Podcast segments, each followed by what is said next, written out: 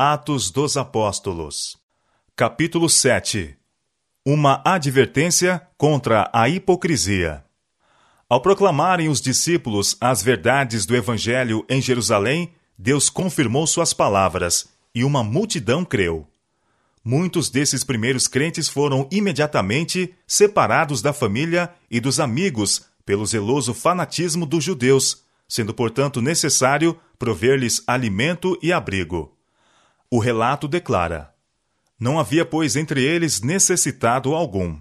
Atos capítulo 4, verso 34. E diz como as necessidades eram supridas. Aqueles dentre os crentes que tinham dinheiro e bens alegremente sacrificavam-nos para socorrer na emergência.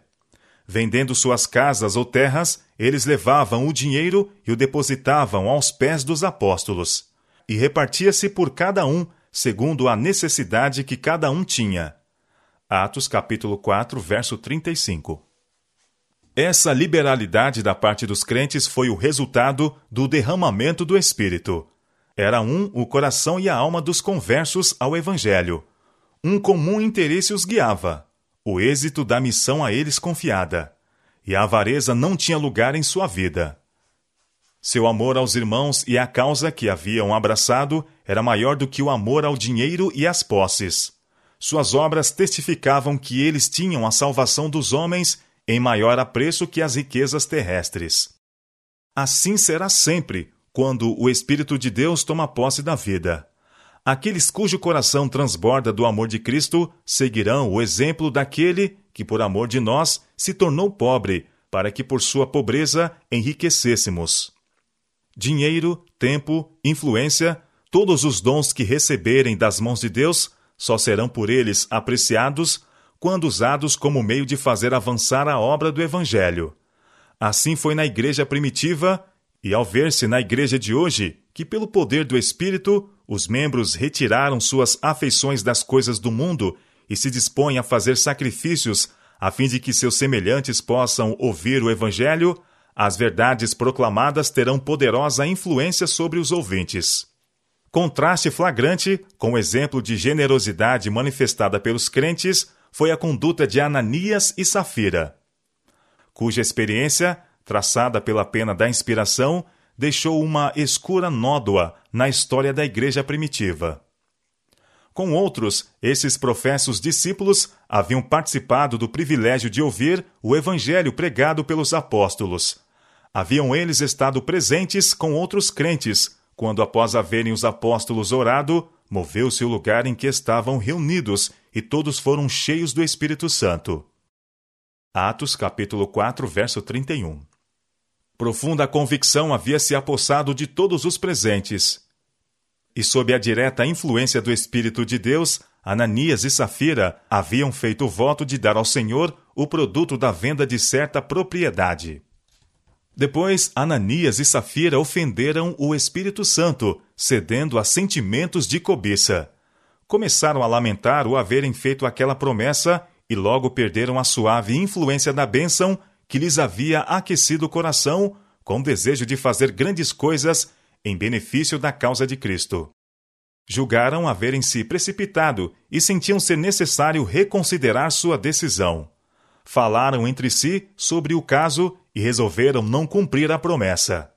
Viam, porém, que os que entregavam seus bens para suprir as necessidades de seus irmãos mais pobres eram tidos em alta estima pelos crentes, e com vergonha de que os irmãos viessem a saber que sua mesquinhez de alma regateara aquilo que haviam solenemente dedicado a Deus, resolveram deliberadamente vender sua propriedade e fingir que davam todo o produto para o fundo comum, guardando, porém, para si mesmos grande parte.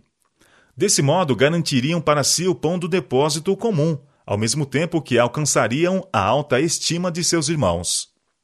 Mas Deus aborrece a hipocrisia e a falsidade.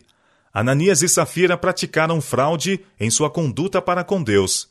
Mentiram ao Espírito Santo, e seu pecado foi punido com juízo rápido e terrível.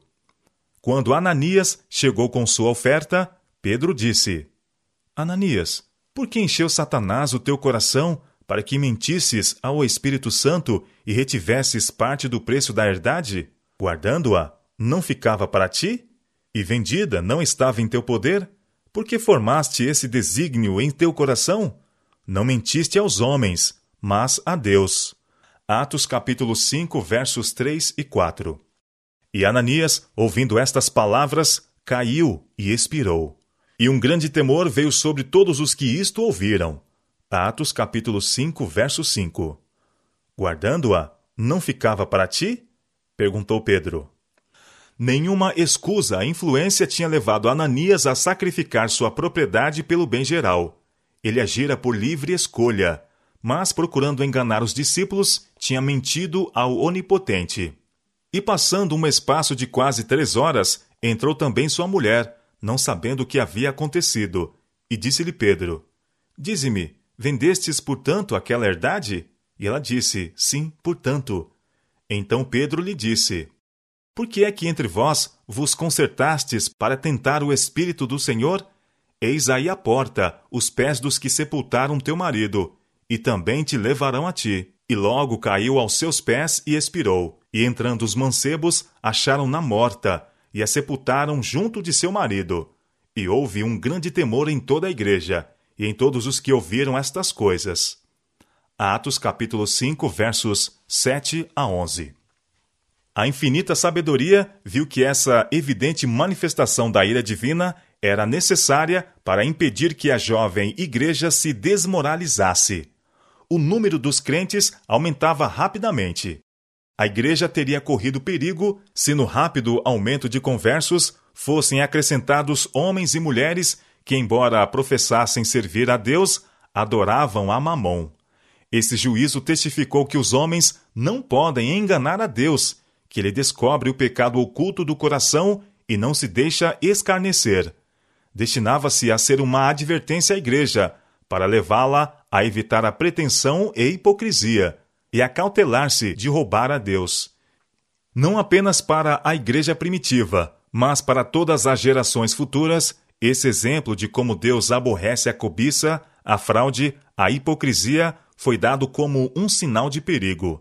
Foi a cobiça que Ananias e Safira tinham acariciado em primeiro lugar. O desejo de reter para si a parte que haviam prometido ao Senhor levou-os à fraude e à hipocrisia. Deus tem feito depender a proclamação do Evangelho do trabalho e dos donativos de seu povo.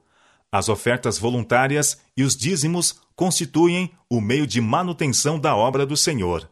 Dos bens confiados aos homens, Deus reclama uma porção definida, o dízimo.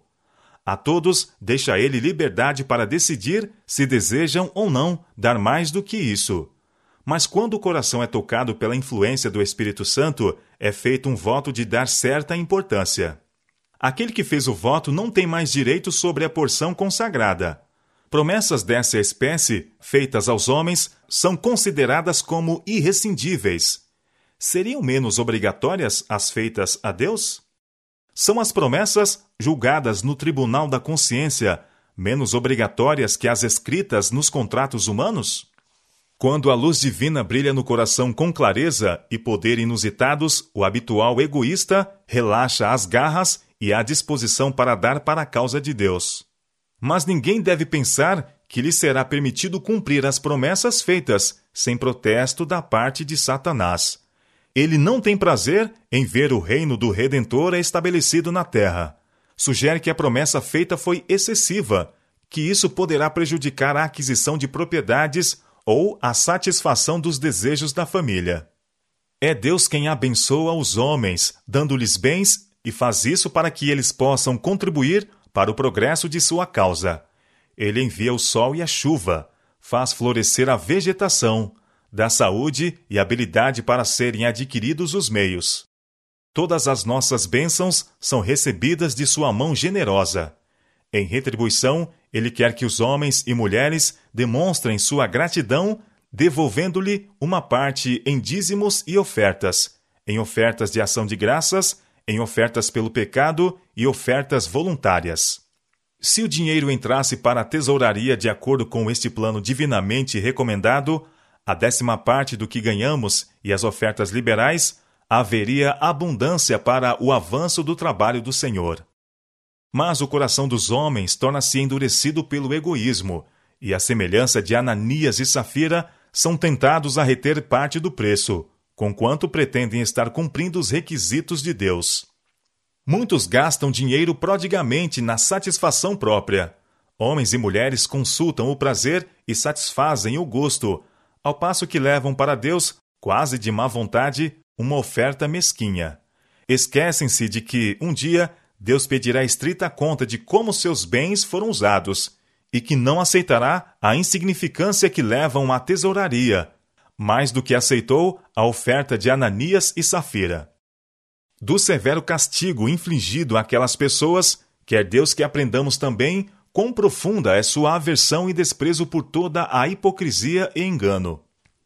Simulando haverem dado tudo, Ananias e Safira mentiram ao Espírito Santo e, como resultado, perderam essa vida e a futura.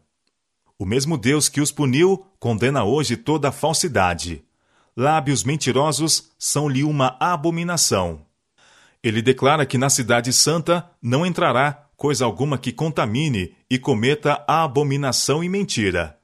Apocalipse capítulo 21, verso 27.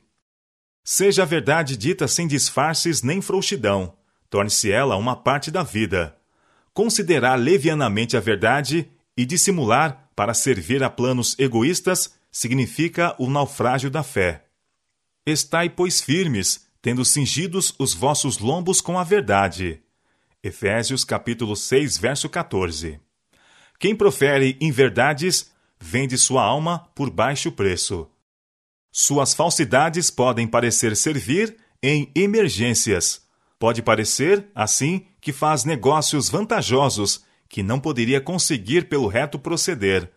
Mas, finalmente, chega ao ponto em que não pode confiar em ninguém. Sendo ele mesmo falsificador, não tem confiança na palavra de outros. No caso de Ananias e Safira, o pecado da fraude contra Deus foi rapidamente punido. O mesmo pecado foi muitas vezes repetido na história posterior da Igreja e é cometido por muitos em nosso tempo. Mas, embora possa não manifestar-se visivelmente o desagrado de Deus, não é menos desprezível à sua vista agora do que o foi no tempo dos apóstolos. A advertência foi dada. Deus tem claramente mostrado sua desaprovação a esse pecado, e todos os que se dão à hipocrisia e à cobiça podem estar certos de que estão destruindo a própria vida.